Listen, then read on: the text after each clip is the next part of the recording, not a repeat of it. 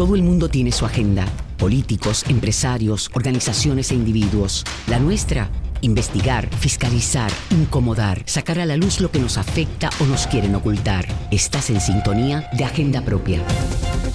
Saludos Puerto Rico y bienvenidos y bienvenidas a otra edición de Agenda Propia. Les saluda Tamari Suárez y como siempre les invito a que me acompañen durante esta hora en el único programa en la radio puertorriqueña especializado en la investigación a fondo y en la fiscalización. Agenda Propia es un espacio semanal producido por el Centro de Periodismo Investigativo para discutir de manera crítica el quehacer noticioso, económico y social del país.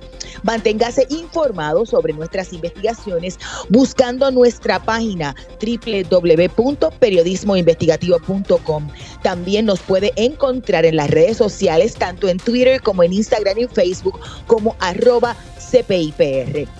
Hoy en nuestra agenda del día repasamos varias historias publicadas por el centro. Iniciamos este espacio con el problema que pasan muchísimos puertorriqueños que residen en el estado de la Florida.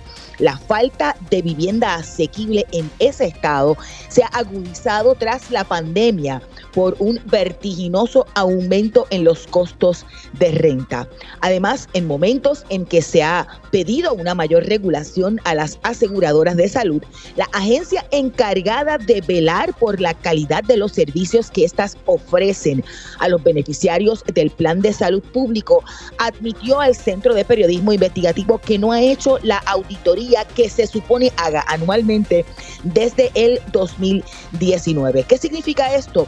En breve le decimos. Además, hoy discutimos otras dos investigaciones publicadas por el CPI que revelan las empresas del secretario del Departamento de Agricultura que venden equipo a agricultores utilizando fondos de un programa federal que administra la agencia. En temas de energía, explicamos qué ha pasado con el proyecto de gas metano de Norfolk 3 en San Juan. Para ello, iniciemos Agenda Propia. Esta es La Piedra en el Zapato. Iniciamos esta edición con la historia que lleva como título Boricuas de Florida en el epicentro de la crisis de vivienda, escrita por Joel Cintrón Arbacetti. Saludos Joel, bienvenido a Agenda Propia. Saludos Damaris y al público de Agenda Propia. Bueno, en esta historia, Joel plasma las vicisitudes que pasan, no solamente los boricuas, sino todos los residentes en el estado de la Florida, por una situación que es muy particular, aunque eh, se, ha, eh, se, ha, aumentado los costos de, alquiler a raíz de la pandemia. ¿De qué se trata? Sí, es, eh, la historia trata sobre cómo la comunidad puertorriqueña en particular en el estado de Florida, que es el estado con la mayor población puertorriqueña actualmente en Estados Unidos, pues cómo, cómo están enfrentando la, crisis de, vivienda asequible eh, en ese estado, ¿verdad? Y a raíz de la pandemia, los precios de las rentas de alquiler de vivienda particularmente incrementaron bastante, pero es un problema que viene desde mucho antes, ¿no? Porque pues allá en Estados Unidos es una práctica regular que cada año los dueños de los apartamentos suben las rentas y pues esta situación ha llegado a un nivel en el que se ha tornado básicamente insostenible para, para muchas familias. Eh, eh, para, para, darte un ejemplo, eh, en el condado de Polk, por ejemplo, las rentas han aumentado de un año para otro, perdona, de 2017 a 2022 ha aumentado, por ejemplo, de 924 a 1.421 en general, ¿verdad? es como el precio promedio en general eh, de la renta. Eso representa un 53.7% en aumento solamente entre 2017 a 2022 y sabemos que en 2017 llegó una cantidad de gente puertorriqueña considerable a Florida debido al huracán María y Florida fue el destino principal. Así que pues eh, eh, la historia se trata de, ¿verdad? de cómo hay una crisis a nivel nacional en Estados Unidos pero cómo afecta en particular a la comunidad puertorriqueña allí en Florida. Y estaba viendo o leyendo que conversaste con expertos que han estudiado el asunto y hablan de un elemento en particular que es en lugares donde hay alta concentración de trabajadores con muy poco salario. Entonces, la falta de vivienda asequible se, se, se, mezcla con el asunto de que no ganan lo suficiente para poder pagar. Sí, exactamente. Como me, me comentaba, ¿verdad? Eh, Andrew Auran, que es el vicepresidente de investigación de la National Low Income Housing Coalition, que es una sin fines de lucro que aboga por políticas de vivienda asequible en Estados Unidos, pues para esta historia comentaba que en lugares, por ejemplo, donde hay empleos que tienen que ver con la industria del turismo, y esto aplica, por ejemplo, a la ciudad, la ciudad de Orlando, que es donde está eh, Disney World, eh, se considera un área turística, entonces ahí hay personas, muchas personas con empleo que no pagan un buen salario, entonces eh, en esos lugares a la misma vez ha aumentado la renta debido a que se considera un destino turístico, además también se considera un destino que paga eh, eh, bajo impuestos, ¿verdad? Entonces las empresas también han, estado interesadas en mudarse a estas zonas y a la misma vez la, la población ha aumentado considerablemente en los últimos años de personas mudándose de Nueva York, eh, de Texas y de otros lugares, algunos se mudan por el clima, otros por el tema de la, de la política fiscal, eh, y todos esos elementos, más la pandemia por encima, se mezclaron, ¿verdad? Y como que han creado esta situación de la crisis de vivienda asequible, como le llaman, pero realmente es un problema que, que como me explicaba uno de los expertos también que, que entrevisté para la historia, un problema que también tiene que ver con algo más, mucho más profundo y sistémico, que es la falta de política por ejemplo, políticas de control de renta. Eh, también tiene que ver con que allá los condados o las ciudades no pueden controlar, eh, o más bien controlan las, las zonificaciones urbanas y están fuera de la jurisdicción federal o estatal. Entonces, hay, hay diferentes eh, elementos que tienen que ver también con política pública. Y para eso, por ejemplo, se han propuesto en el condado de Orange, que es donde está la ciudad de Orlando, se propuso un control de rentas y ahora en noviembre pues las personas van a poder votar allá si aceptan o no que haya un control de, de renta en esa en ese condado por lo menos, ¿verdad? Pero es algo que se está luchando a nivel de en otros en otras localidades también fuera de Orange se está tratando de llevar eh, incluso en Puerto Rico mismo aquí se está tratando de legislar, ¿verdad? Para que haya un control de renta, porque aquí el problema se mezcla con el tema de los Airbnb y demás. Así que es algo eh, eh, bastante general actualmente que, las personas cada vez se les está haciendo más difícil conseguir un techo seguro. En, el caso de, la historia, planteas que hay un montón de gente en listas de espera para los fondos de, de vivienda. ¿De qué se trata?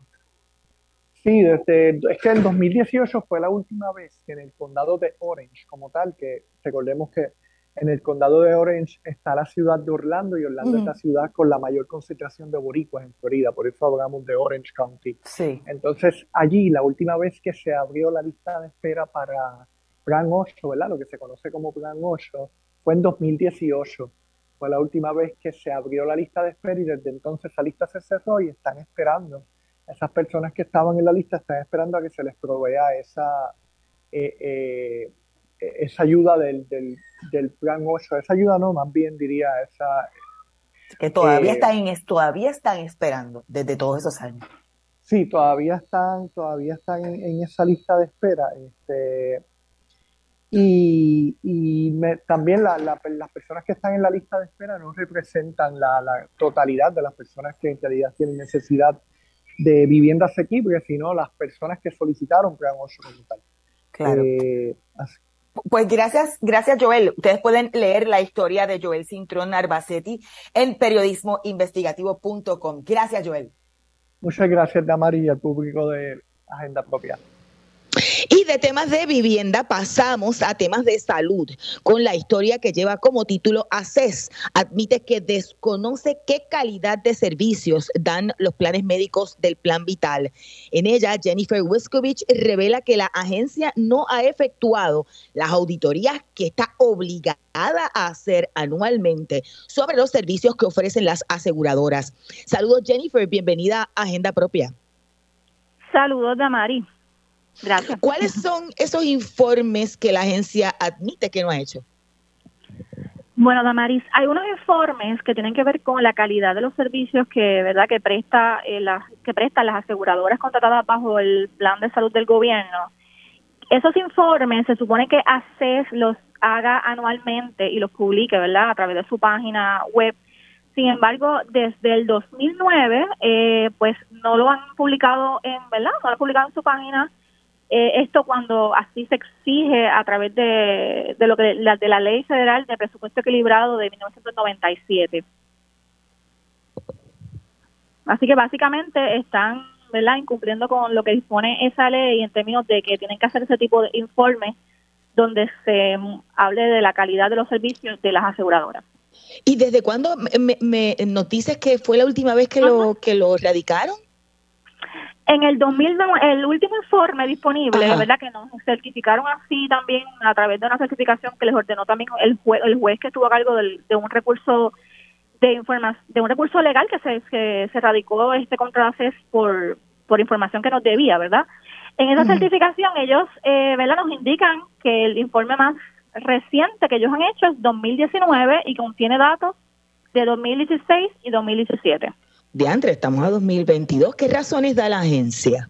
Bueno, cuando se le hizo esa misma pregunta, ¿verdad? A CES, ellos básicamente, ¿verdad? Apuntaron al Departamento de, Salud en, ¿verdad? En la falta del, por la falta de estos informes que corresponden a las auditorías de un periodo de 2018 al 2022. Ellos indicaron que el Departamento de Salud tuvo un retraso con la compañía contratada para realizar esta auditoría y que la nueva compañía pues fue seleccionada y que prontamente va a comenzar a, realizar esta auditoría para los periodos que estuvieron al descubierto, ¿verdad? Hasta, hasta, el, hasta el 2022. Eso fue lo que nos indicaron. Que, que, ya comenzaron el proceso o, eh, a la luz de, ¿verdad? del retraso, ya comenzaron el proceso con la contratación de la compañía. Es correcto, al parecer se comenzaron con el proceso de contratar a la compañía que va a estar haciendo entonces todos los informes que faltan ¿verdad? Este, por hacerse sobre esta la, sobre la calidad de los planes médicos. En términos, y antes de pasar con nuestro invitado que ya está conectado en línea, Jennifer, quizá un poco, esto fue por una, una demanda que de, acceso a información que, que radicamos en el, en el centro. Explícanos el proceso y qué documentos está obligado a entregar, ¿verdad? Exacto, pues como mencionaba ahorita Damaris, eh, el CPI tuvo que ¿verdad? recurrir nuevamente al tribunal para eh, obtener unos unos documentos que le habíamos pedido ya a través de sus asesores de prensa y no nos habían no los habían entregado, ¿verdad? Entonces fuimos al tribunal, el, el, juez eh, declaró al lugar el recurso especial de acceso a la información pública que, se, que presentamos el 13 de julio y entonces por eso entonces ellos nos hacen entrega de esta certificación donde dicen que el último informe que se le pidió que se le estaba pidiendo es este de 2019 y también ellos van a tener que entregar como parte de este de este ¿verdad? de este recurso los datos de utilización de los planes médicos eh, que están verdad que, que han ofrecido a los pacientes o sea los servicios que han ofrecido a los pacientes vamos a la cita directa bueno, Jennifer, y ya se nos une vía telefónica a nuestra conversación el presidente del Colegio de Médicos Cirujanos de Puerto Rico, el doctor Carlos Díaz. Saludos, doctor, bienvenido a Agenda Propia. Sí, buenas, buenas tardes a todos y gracias por la invitación a tu gran audiencia. Primeramente, ¿qué le parece la admisión de ACES? ¿No han, no han hecho esos informes desde el del, 2019, el último? Mira, esto, esto, esto de verdad que este es el colmo de los colmos. Este, estas aseguradoras que son las que reciben los millones de dólares del pueblo de Puerto Rico, que tienen un presupuesto multimillonario, que tiene una ganancia de millones y millones de dólares al año, y como exigen a los médicos y como maltratan a los médicos. Entonces tienen la desfachatez, pues tengo que decir la palabra desfachatez, de no presentar lo que se les requiere, que son los, los informes, informes que tienen que hacer para demostrar la calidad y los servicios que se dan. Eso, eso, eso va todavía en, más en, en el abuso que tienen las aseguradoras. Es le faltar el respeto al país, a los proveedores y a los médicos y al mismo gobierno. O sea, y el gobierno se lo permite, que es el problema. Y esto es inadmisible. Si, si van a tener contratos en Puerto Rico, tenemos que hacer, hay que exigirle, hay que exigirle, porque ellos ganan dinero. Se llevan una tasa de millones de dólares, entonces son unos irresponsables en presentar las medidas, que yo no sé si, si son de cali, si son, son, son engañan a la gente con anuncios, cuando a lo mejor tienen unos parámetros que engañan, que son, son desastrosos y no los informan. Porque Aquí, ahora, yo digo como razón que el gobierno debe pasar una ley que lo obligue aquí a que tiene que tener eso al día, de lo contrario usted no tiene licencia. Punto. Doctor, ¿y qué implicaciones tiene esta falta de supervisión en los servicios que ofrecen? Las implicaciones que tiene son desastrosas porque ahora mismo tú, ellos están cogiendo unos contratos nuevos para Vital y no se evaluaron sus, su, su, trabajo, su obra, su, su, labor, su labor realizada no se ha evaluado como cualquier otro empleo. Si no tiene los criterios, pues no amerita ser una aseguradora del país. No cumple con los criterios más básicos, no puede darse el permiso para eso. Igualmente, tú no sabes eh, qué, qué, qué cosa engañosa para los proveedores, para los médicos y para los pacientes, una información engañosa que se le oculta. ¿Por qué hay que ocultarlo? ¿Por qué no cumple con los parámetros? Pues mira, eso, eso es un desastre, es un desastre para la calidad de los servicios del país. Yo, le quería preguntar, porque esa era la próxima pregunta, o sea, ¿qué, métricas puede tener el gobierno en esta nueva eh, contratación que empieza en enero del 2023? Si, si están, no, no, han hecho el trabajo de fiscalizar o auditar lo que, ofrecieron. Es, una, es, una irresponsabilidad del gobierno permitir y, y exigir, o sea, contratar a gente que no tiene no ha cumplido con los criterios, no ha cumplido con, la, con las métricas que tiene que presentar al país. O sea, eso es dándole dinero a ciega, por fe, a ciega, a ver si, si, si, si qué, van a hacer. Pero esto todo en la vida se mide. A mí me miden, a ti te miden, a mí nos dan clasificaciones como médico, a todo el mundo le evalúan en los trabajos y a las aseguradoras no, no quieren ser evaluadas. No dan la información, la ocultan o no la quieren informar esto es un engaño todavía más de la aseguradora, aparte de los millones que se ganan y de atropellos que tienen. Y esto no se puede permitir, el gobierno tiene que ser exigible, por eso es que la reforma se desvirtuó, porque el gobierno no le exigía, no fiscalizaba a las aseguradoras y por eso es que el sistema se deterioró y colapsó, porque el gobierno le permitió que las aseguradoras hicieran lo que les diera la gana. Esa es la realidad. Por eso la reforma se fue el, el destrozo. Y eso pasa en este país, que el gobierno le da a las cosas privadas, pero se desentiende y no la fiscaliza. Y esa es la forma de usted fiscalizar. ¿Qué tipo de fiscalización entonces? Sí, porque pues, esa, es una, esa es una, esa es auditoría, es una forma de fiscalizar. Es una, esas son las formas que tenemos de medir a los planes médicos, de evaluar su labor. Ahí están los criterios de los médicos y de los pacientes que cogen la información. Está el, en las evaluaciones que tienen que hacer hacer. Y en el otro, las privadas, las privadas es con el National eh, Quality eh, Committee y mm. también no mandan la información allá. O sea, entonces, pues, e, ese hay que exigirlo. Y si aquí en Puerto Rico no lo hace un reglamento de los departamentos del gobierno, porque se establezca una ley entonces en Puerto Rico, que se pase por ley para que aquí ningún organismo puede se le pueda contrato si no tiene al día esas métricas. Porque entonces, ¿cómo vamos a medir la calidad de los servicios a la gente que se está dando? Para eso fueron hechos estos comités a nivel nacional de Estados Unidos no para no hacer nada y, darlo por así entendido. Y yo creo que es responsabilidad de nosotros, del, o sea, eso es del pueblo, del gobierno de Puerto Rico, hacer, exigirle a esta aseguradora eso, eso es exigirlo, porque esa es la calidad que le proveen a los pacientes y a los proveedores. Ustedes han eh, estado en conversaciones con la Asamblea Legislativa eh, y de hecho en el Senado y en la Cámara han planteado que es una de las prioridades durante esta sesión ordinaria. ¿Qué proyectos están en trámite legislativo y qué pretenderían para fiscalizar las aseguradoras? Bueno, ahora mismo, mira, ahora mismo puedo decir, los trámites que se han hecho han sido para los incentivos de los médicos, ahora se, ah, ¿verdad? que se están tramitando, pero esa es una de las conversaciones que tengo mañana en la ponencia que yo voy a tener mañana en el Senado. O sea, yo no creo que ya haya que estudiar más la situación. No hay que buscar ya más comité ni más eh, investigaciones. Aquí hay que erradicar ya proyectos donde le establezcan reglamentaciones más estrictas a la aseguradora. Están por la libre, aquí están por la libre. Y eso tiene que salir ya. Y yo se lo vengo diciendo hace tiempo, porque el problema fundamental que tienen todos los proveedores en el país, farmacias, hospitales, eh, tecnología, eh, los centros de, de estudio, es la aseguradora. Y eso lo ha dicho todas las mesas que hay, el diagnóstico está hecho, pero hay que ponerle el cascabel a la aseguradora. El control y fiscalizar. No es que no van a dejar de existir, ellas van a existir, ellas van a ganar su dinero como parte de la industria, pero no en la forma tan abusiva y tan irresponsable como no tener las métricas para nosotros saber qué plan médico en Puerto Rico está funcionando bien o no. O, qué, cuál es que mejor le da el servicio o no. Y darle contratos a ciegas, a ciegas, porque se le están dando contratos a ciegas, el de la reforma de salud.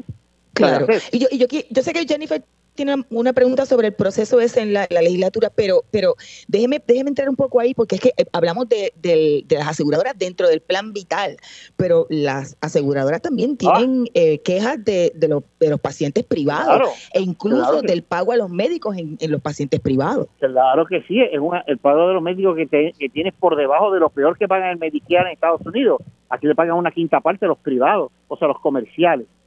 Y esa es otra, esa también tiene, ellos tienen que rendir unas cuentas al National Committee de Cualidad, de Quality, que existe en los Estados Unidos, que se lo encima a las privadas, y tampoco la, aquí lo informan. Vete, vete al site del National Quality of, de, el National Committee de, Calidad, y vas a ver que las en Puerto Rico, cuando van a Puerto Rico y buscan los planes, no han, más que una sola gente humana ha presentado sus datos. Una nada más, los demás se no lo ponen o porque no, o porque no quieren que se los pongan o porque no lo han hecho. Vuelvo y te digo, después de ganarse 450 millones al año de ganancia, tienen la desfachatez de no llenar ni ponerle ante el país, oye, cumplir con los criterios, las, puntuaciones, las evaluaciones que se hacen. O sea, eso, eso ya es el colmo de las aseguradoras, ya, ya el abuso ya está pasado. Sí, de hecho, eh, doctor, eh, eso también que usted menciona sobre lo, ¿verdad? La NCQA también es parte de una investigación que habíamos hecho eh, previamente, donde también lo dijimos, ¿verdad? Que, que tampoco se estaban sometiendo a ese proceso de evaluación a través de esa, pues, de esa entidad. Pues y entonces tengo la última pues pregunta eh, para usted. Pues entonces, ¿qué decide? Mira, gobierno, legislatura, pues, ah, pues pásalo por ley, ya que por reglamento no lo hacen, pásalo por ley y decirle que para que tú puedas trabajar aquí, tienes que rendir cuenta de estos, en esta agencia, tienes que rendir cuenta de estos parámetros, si no, yo, tú no tienes contrato, pues tú se acabó. Ok, y entonces, eh, doctor, ¿qué posibilidades hay entonces de que se aprueben esos proyectos de la... Bueno, yo, espero, yo voy a ir mañana con la fuerza y se lo voy a decir a, a, Rubén Soto y voy a hablar con la legislatura y estoy en comunicación con ellos. Mira, esto se acabó, se tiene, si esto es así, donde no se presentan los informes de calidad de parte de proveedores y de los pacientes, no se informa ante el país en los parámetros que hay, sencillamente hay que ponerlo por ley, exigirse el punto y se acabó, por ley. Aquí las cosas ya no pueden ser por reglamento porque el reglamento no lo obedecen, no le hacen caso ni al comisionado de seguro ni al departamento de salud. Pues mira, si no lo hacen, si no se le exigen y no tienen los pantalones de exigírselo, con todo respeto, pues vamos a ponerlo por ley Doctor, ¿qué posibilidades hay? Y le hago la pregunta porque aquí la única medida que se trató de aprobar o que se aprobó para fiscalizar fue impugnada por la Junta de Control Fiscal. Eh, eh, ¿Esto anticipa nuevamente una, pues una, oposición de la Junta a esos procesos de fiscalización? Lo que, pasa es que tengo que aclarar algo. La, la Junta, la junta lo, lo rechazó porque un funcionario mediocre no certificó, no, no presentó los argumentos, no justificó nada más que en media página, cuatro leyes de salud, en una media página fue la justificación de AFAF, de, de, Marrero. Fue en media página, obviamente. Mira, si yo voy a justificar cuatro leyes, yo busco meterle todos los argumentos necesarios, todas las justificaciones, todos los, todos toda la, herramienta que tengo que meterle a los documentos, 30, 40, 50 páginas, para yo justificar lo necesario de esas leyes. Pues claro que la, Junta tuvo que decirle no, güey. Si tú lo que has hecho es una mediocridad. Entonces después tienen la fuerza de cara de ir a, a, tienen una fuerza de cara, te digo, de ir a, Boston a decir que la Junta se lo rechazó. Pero si es que este mediocre funcionario boicoteó lo que pasaron trabajo los legisladores, mm. todo el dinero que se gasta, la, la, eh, eh, la, la, energía que se gasta, el expertise no, no hizo su trabajo de defender la pieza legislativa entonces, para un funcionario que yo lo hubiese votado, yo lo hubiese votado, porque le faltó el respeto al país, cuatro leyes de salud, que por esas cuatro leyes se está muriendo gente. Es que no acaban de entender eso, se está muriendo gente porque esas cuatro leyes no se aprobaron. Entonces luego dicen la culpa, el gobierno, ah, no, eso fue la Junta, la Junta no, fue la mediocridad de tu funcionario, gobierno, el mediocre funcionario tuyo, ese es el que tiene la culpa y por eso es que no se aprobó. No le echen la culpa, la culpa la tiene el gobierno, no la Junta todo el tiempo se resguardan en los errores, en que es la Junta la que comete los errores. Gracias, doctor. Gracias, doctor, que ya tenemos que hacer la pausa. Escuchaban al doctor Carlos Díaz, presidente del Colegio de Médicos Cirujanos, y la periodista del CPI, Jennifer, Jennifer Pueden buscar la historia de Jennifer en periodismoinvestigativo.com. Vamos a una breve pausa, pero manténgase en sintonía. Acá al regreso hablamos sobre las empresas del secretario de Agricultura. Usted escucha Agenda Propia.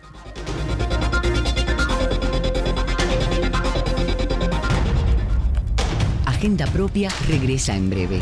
Ya regresamos con Agenda Propia. Así es, estamos de regreso en Agenda Propia, el programa producido por el Centro de Periodismo Investigativo soy Damari Suárez y como siempre les recuerdo buscar nuestras historias en periodismoinvestigativo.com, en las redes sociales del centro, así como en el portal loschavosdemaria.com.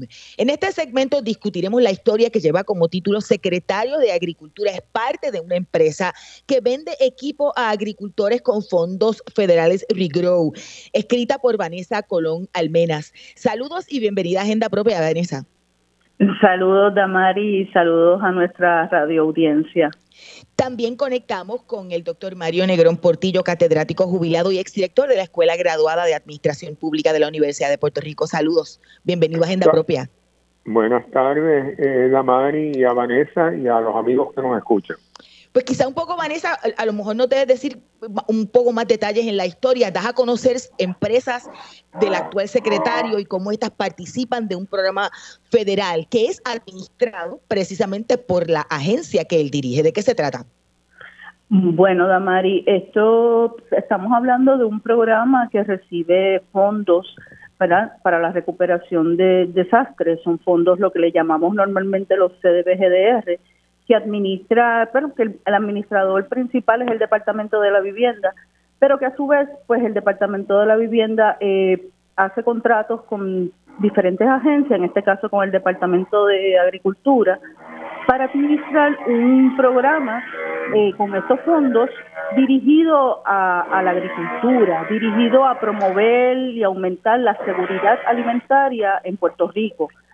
Eh, el programa consiste en, ¿verdad? en ofrecer subvenciones a agricultores o a corporaciones de pequeñas o medianas eh, agrícolas eh, de 25 mil a 150 mil eh, En, en, fondos para poder comprar equipo o para mm, crear alguna nueva, porque también puede crear alguna nueva empresa.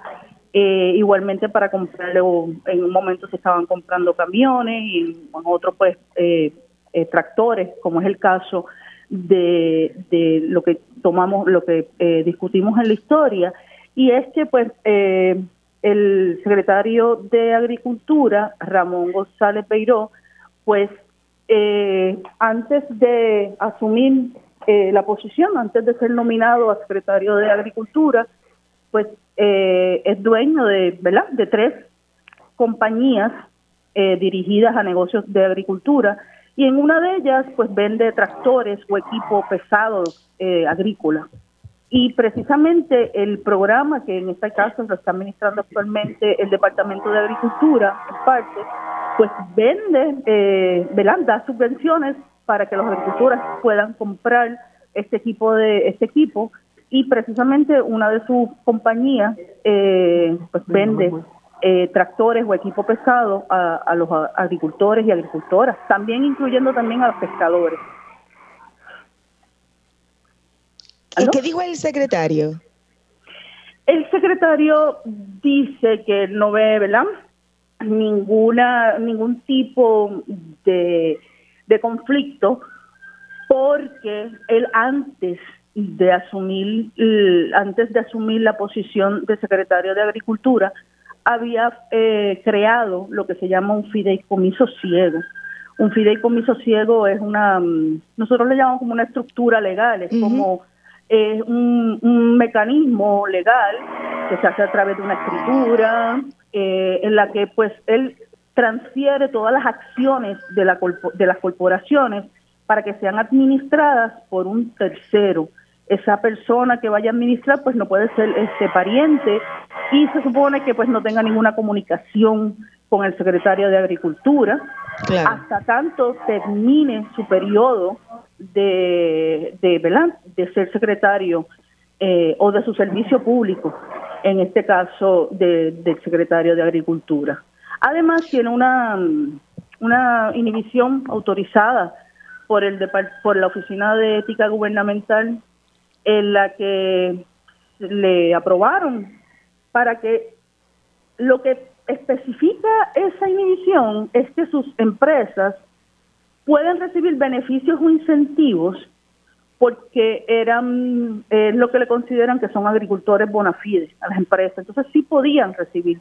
Él entiende que no hay ningún conflicto de interés eh, porque eso lo maneja una tercera persona, a pesar de que el presidente actual y tesorero también secretario son los hijos del secretario de Agricultura. O sea, que eh, es como un área muy gris, ¿no? En la cual uno, ¿verdad? Pensar cómo no es posible que él eh, esté liderando una, una agencia pública y a su vez, pues sus hijos están recibiendo, venden equipo eh, a las personas que son subvencionadas por la agencia que él dirige. Nos gustaría quizá un poco eh, escuchar la impresión del, del doctor Mario Negrón Portillo. ¿Qué le parece? Mira, en la, en la realidad de la siguiente. No sé si, yo creo que el doctor, me parece que tiene problemas con la señal, no le escucho bien. Vamos a ver otra vez. Eh, ahora, ¿me escucha mejor? Ahora, sí, ahora le escucho mejor. Eh, decía, yo personalmente no conozco al secretario, no tengo duda de que es una buena persona y de que eh, a, su juicio está haciendo las cosas bien. El único problema, y es algo que tú y yo hemos hablado en otras ocasiones, que es un asunto de percepción. Y no puedes pretender que si tú eres el secretario de Agricultura o de los que espera, a, a, yo creo que lo perdimos. Sí, parece que, ah, parece que tenemos problemas con la señal del celular, doctor, porque se entrecorta demasiado. Yo le voy a pedir a la directora técnica que trate de ubicarlo, a ver si se puede reubicar para que no dé sorpresa porque se está entrecortando. ¿Me escucha, Damari? Ahora le escucho, pero no sé si está en movimiento, ¿no? Sí, lo que te decía es que eh, tú no puedes pretender reunirte con agricultores, esbozarle, plantearle, discutir unas ideas y que en esa misma actividad estén tus hijos vendiendo una serie de productos y que a nadie se le ocurra que ahí hay un evidente conflicto de intereses independientemente del fideicomiso ciego, que es una estructura legal legítima, y que independientemente, y por eso decía que yo no conozco al secretario, que el secretario yo no puedo acusarlo de que esté haciendo nada malo. El único issue es que aquí hay un problema de percepción. Y en este mundo en el que nosotros vivimos, la percepción es tan o más importante que la misma realidad. Sí, eh, para aclararle a la, a la audiencia, estamos hablando de la actividad que hubo el primero de septiembre en, en el Club de Leones de Arecibo, en la que hubo pues una asamblea eh, de la asociación, la asamblea anual de la Asociación de Agricultores, en la que pues eh, el secretario participó y como parte de la de la asamblea pues había pues mesas exhibiendo había tractores que estaban allí exhibiéndose y una de las compañías, que es AgroPower, pues tenía tractores eh, en el patio de verdad del Club de Leones y a la vez dentro del, del lugar pues había una mesa con el nombre de AgroPower y estaban allí los hijos, eh, el hijo del, del, secretario que estaba pues obviamente eh, haciéndole promoción y vendiendo, haciendo trámites para los tractores que vende el, la, compañía. Eh, y no solamente, pues, no solamente estaba allí el hijo, sino que también el, el, secretario, cuando tomó el micrófono para dar un mensaje a la, a la audiencia presente de agricultores, agricultoras y pescadores, pues también habló del programa eh. Eh, yo tengo una, una duda eh, y es con relación a que pues una de las cosas que a mí me llamó la atención fue que eh, el secretario es parte, es ah, todavía asume un puesto, ¿verdad? El, rol de lo que es agente residente dentro de, la corporación de AgroPower. Cuando yo hice las preguntas a, personas expertas en, en, correlación a la ley de corporaciones y a la ley de, ¿verdad? De, de fideicomiso, pues me comentaron que aquí no había ninguna regulación, eh, para prohibirlo, ¿verdad? O estipular qué se puede hacer en el fideicomiso ciego, un fideicomiso ciego. Entonces, eh, obviamente la gente residente siempre pensamos en un agente residente, ¿verdad? Como esta persona que pues recibe la, los emplazamientos o información, pero también recibe información de, la empresa. Y entonces el secretario es, el, el, agente residente. Claro. De, la Vanessa, ya tenemos que hacer la pausa quizá un poco en términos de esa preocupación tuya. Eh, doctor, ¿esto agrava más aún la cosa que continúa apareciendo como agente residente? Es que eh, Vanessa tiene mucha razón.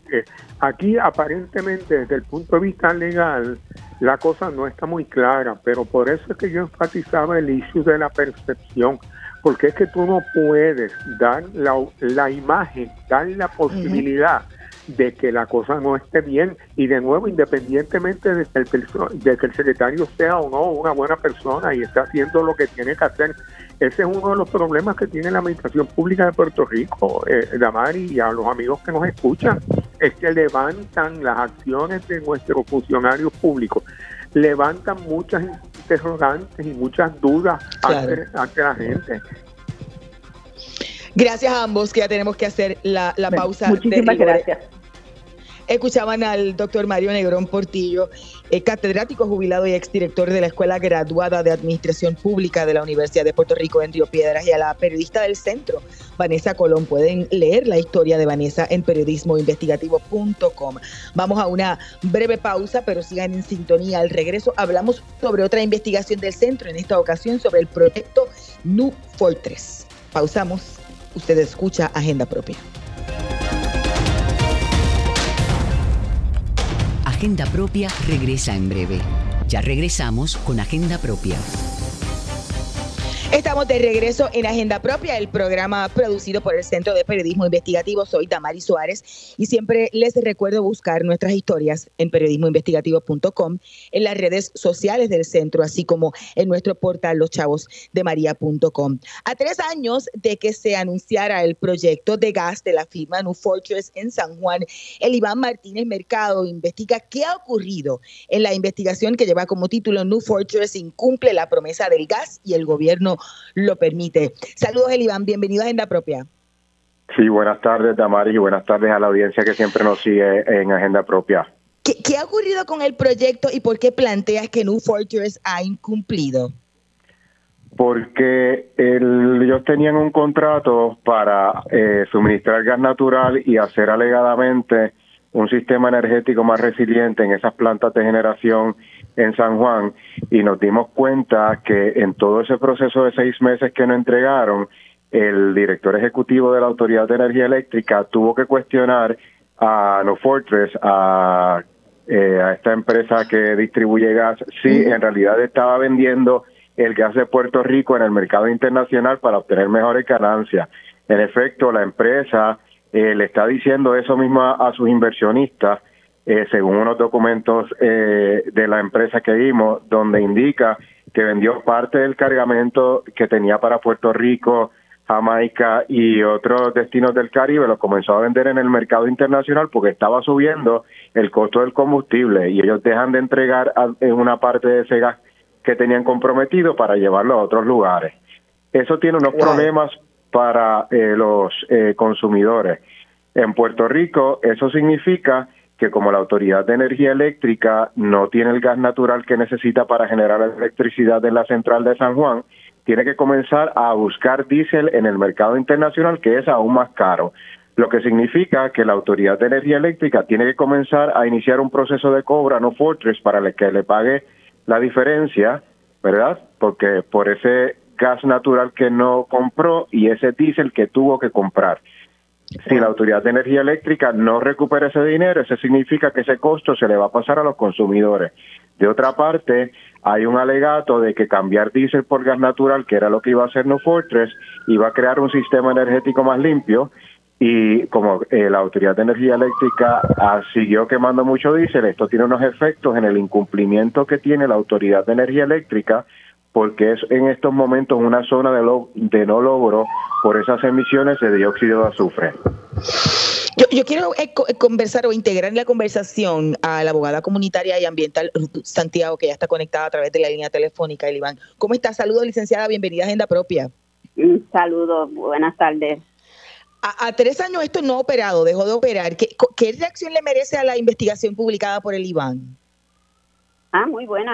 Eh, es muy importante que eh, la ciudadanía conozca por qué está viendo, ¿verdad?, los aumentos en el precio de la tarifa eléctrica eh, y por qué también eh, hay una situación en que EPA está interviniendo con las plantas de la autoridad por no cumplir con los las emisiones de dióxido de azufre y cómo toda esta promesa, como lo, la titula, ¿verdad?, el IBAN eh, ha sido eh, incumplida, eh, de que supuestamente íbamos a tener un sistema más económico, más alegadamente limpio, aunque el gas, quemar el gas metano es sustituir un grupo de contaminantes por otros, ¿verdad? Licenciada, saludos por acá, el Iván Martínez. Eh, tenía una pregunta ante, ante la falta de acción del gobierno local. ¿Cómo la alianza contra New Fortress, verdad, en la que usted eh, por lo menos participa como representante legal de algunos de estos grupos, cómo la alianza de New Fortress va a manejar los reclamos de las comunidades y los grupos ambientales, tomando en cuenta que la OSPE, verdad, que es la que permitió desde el gobierno local, eh, no va a tomar ninguna acción al respecto, según nos dijo en la historia, y como desde la Cámara de Representantes no, eh, por el momento, se ha estancado la investigación que había contra No Fortress. ¿Qué es lo que van a hacer ustedes? Sí, bueno, eh, como son varios grupos, ¿verdad? Hay varias acciones, estrategias, instrumentos, ¿verdad? Que tenemos y que estamos implantando, eh, no solo por la vía legal, pero obviamente yo pues trabajo más en el aspecto legal de eh, impugnar, ¿verdad?, la solicitud que ha hecho New Fortress ante la Comisión eh, Federal Reglamentadora de Energía, esa solicitud para que luego del hecho, ¿verdad?, luego de haber construido el terminal, New Fortress consiga la autorización de la, de la agencia federal eso eh, pues es una de las herramientas, ¿verdad? Uno de los foros que eh, donde estamos compareciendo para impedir que se que se acredite, que se legalice, ¿verdad? Lo que lo que hizo New Fortress porque estamos viendo que no le trae realmente beneficio al pueblo de Puerto Rico y que esos fondos, ¿verdad? Bajo ese contrato que tiene la autoridad con New Fortress bien eh, se podrían usar para empezar, ¿verdad? a desarrollar otra alternativa energética eh, que le provea resiliencia verdaderamente al pueblo de Puerto Rico y no esté dependiendo de las fluctuaciones en el mercado del precio del gas metano, ni del precio del diésel, ni del petróleo, ¿verdad? Que, que podamos tener eh, a través de eh, los sistemas fotovoltaicos, conjuntamente con baterías ubicados en techo, un precio estable ¿verdad? De, energía y una mayor resiliencia para, para la ciudadanía, los pequeños negocios, las instituciones, las escuelas, etcétera. Licenciado, yo sé que el Iván tiene más preguntas, pero en, de seguimiento a esa, ¿en qué, ¿en qué etapa está ese proceso? Eh, bueno, todavía en, el, en términos del proceso de ante FERC, ¿verdad? La, FERC, la, la, la eh, Comisión Reguladora eh, Federal de Energía, eh, la, lo que son eh, los empleados de la agencia, ¿verdad? El, staff, están sometiéndoles requerimientos de información adicional a New Fortress eh, desde que se radicó hace un año ya eh, prácticamente la solicitud, ¿verdad? En cumplimiento con la orden de la misma agencia y que fue asignada, ¿verdad? Confirmada por el Tribunal eh, de apelaciones del circuito de Washington de que New Fortress tenía que someter esa, esa solicitud porque estaba bajo la jurisdicción de FERC a pesar de que quisieron esquivar, New Fortress quiso esquivar esa, esa jurisdicción. Pues eh, están desde, eh, desde que se sometió esa solicitud, la, la, los empleados y, y, el staff de FERC que están requiriendo la información ha sido a cuentagotas New Fortress ha sido muy parco, eh, evasivo en, someter la información requerida a la agencia. Licenciada, ¿por qué es este tema tan importante ¿verdad? Como los riesgos para la población en caso de algún accidente allí en las instalaciones de New Fortress. Porque es un tema tan importante, el, eh, la Comisión Reguladora Federal de Energía acepta que esto sea confidencial a petición de, de New Fortress. ¿Cómo es este proceso? ¿Por, qué, ¿Por qué una agencia federal acepta que esto sea confidencial y qué opciones tienen las comunidades, verdad, ante ese ante ese bloqueo de la información? Sí, hay algunos documentos que la agencia le ha permitido a New Fortress someter como eh, de forma eh, redactada, vamos, o sea, eh, sí, como señalas, ¿verdad? Confidencial, no todos, algunos, eh, porque alegan que es infraestructura, información sobre infraestructura crítica energética, mm. que hay una disposición en ley para, para cubrir eso, ¿verdad? Pero eh, en ocasiones estas agencias interpretan eso muy ampliamente, demasiado, demasiado amplio.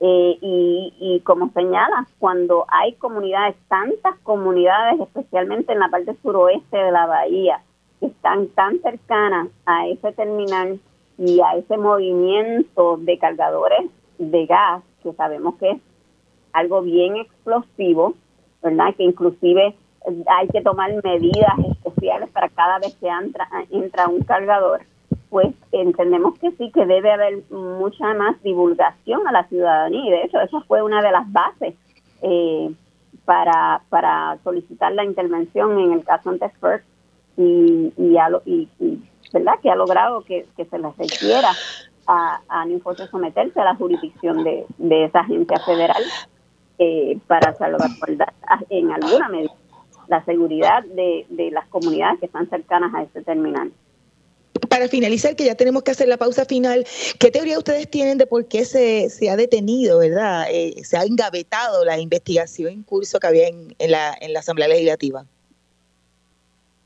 Eso, eso para, por lo menos para mí, es una es un misterio. No entendemos por qué eh, los el legislador, eh, ¿verdad? Carlos Feliciano y, y otros, ¿verdad? Que, que sí se celebraron la vista acá en Ponce el año pasado no han proseguido, no han citado a West Eden y a otros altos oficiales de New Fortress para que expliquen por qué ellos construyeron un terminal sin, la autorización de FERC y sin una declaración de impacto ambiental. ¿verdad? Eh, es muy importante que la legislatura retome esa investigación y citen eh, a, los empresarios, de, los dueños de, New Fortress, eh, para que expliquen su proceder y eh, garanticen, ¿verdad?, la seguridad de las comunidades que están cerca de, esas facilidades tan explosivas. Gracias a ambos, que ya tenemos que finalizar esta edición de Agenda Propia. Escuchaban al periodista del centro, el Iván Martínez, y a la abogada comunitaria y ambiental Ruth Santiago. Ustedes pueden buscar la historia del Iván en periodismoinvestigativo.com. Hemos llegado al final de esta edición de Agenda Propia, así que como siempre les recuerdo buscar no, solamente la historia del Iván, sino todas nuestras historias en periodismoinvestigativo.com y allí también pueden suscribirse a nuestro boletín para que reciban en su correo electrónico nuevas investigaciones y contenidos del centro. Además, en periodismoinvestigativo.com pueden visitar también el kiosco virtual del CPI y con sus donativos adquirir nuestros artículos. También nos encuentra en las redes sociales Twitter, Instagram y Facebook como arroba CPIPR. Gracias siempre por la sintonía. Los esperamos la próxima semana. Hasta aquí, Agenda Propia.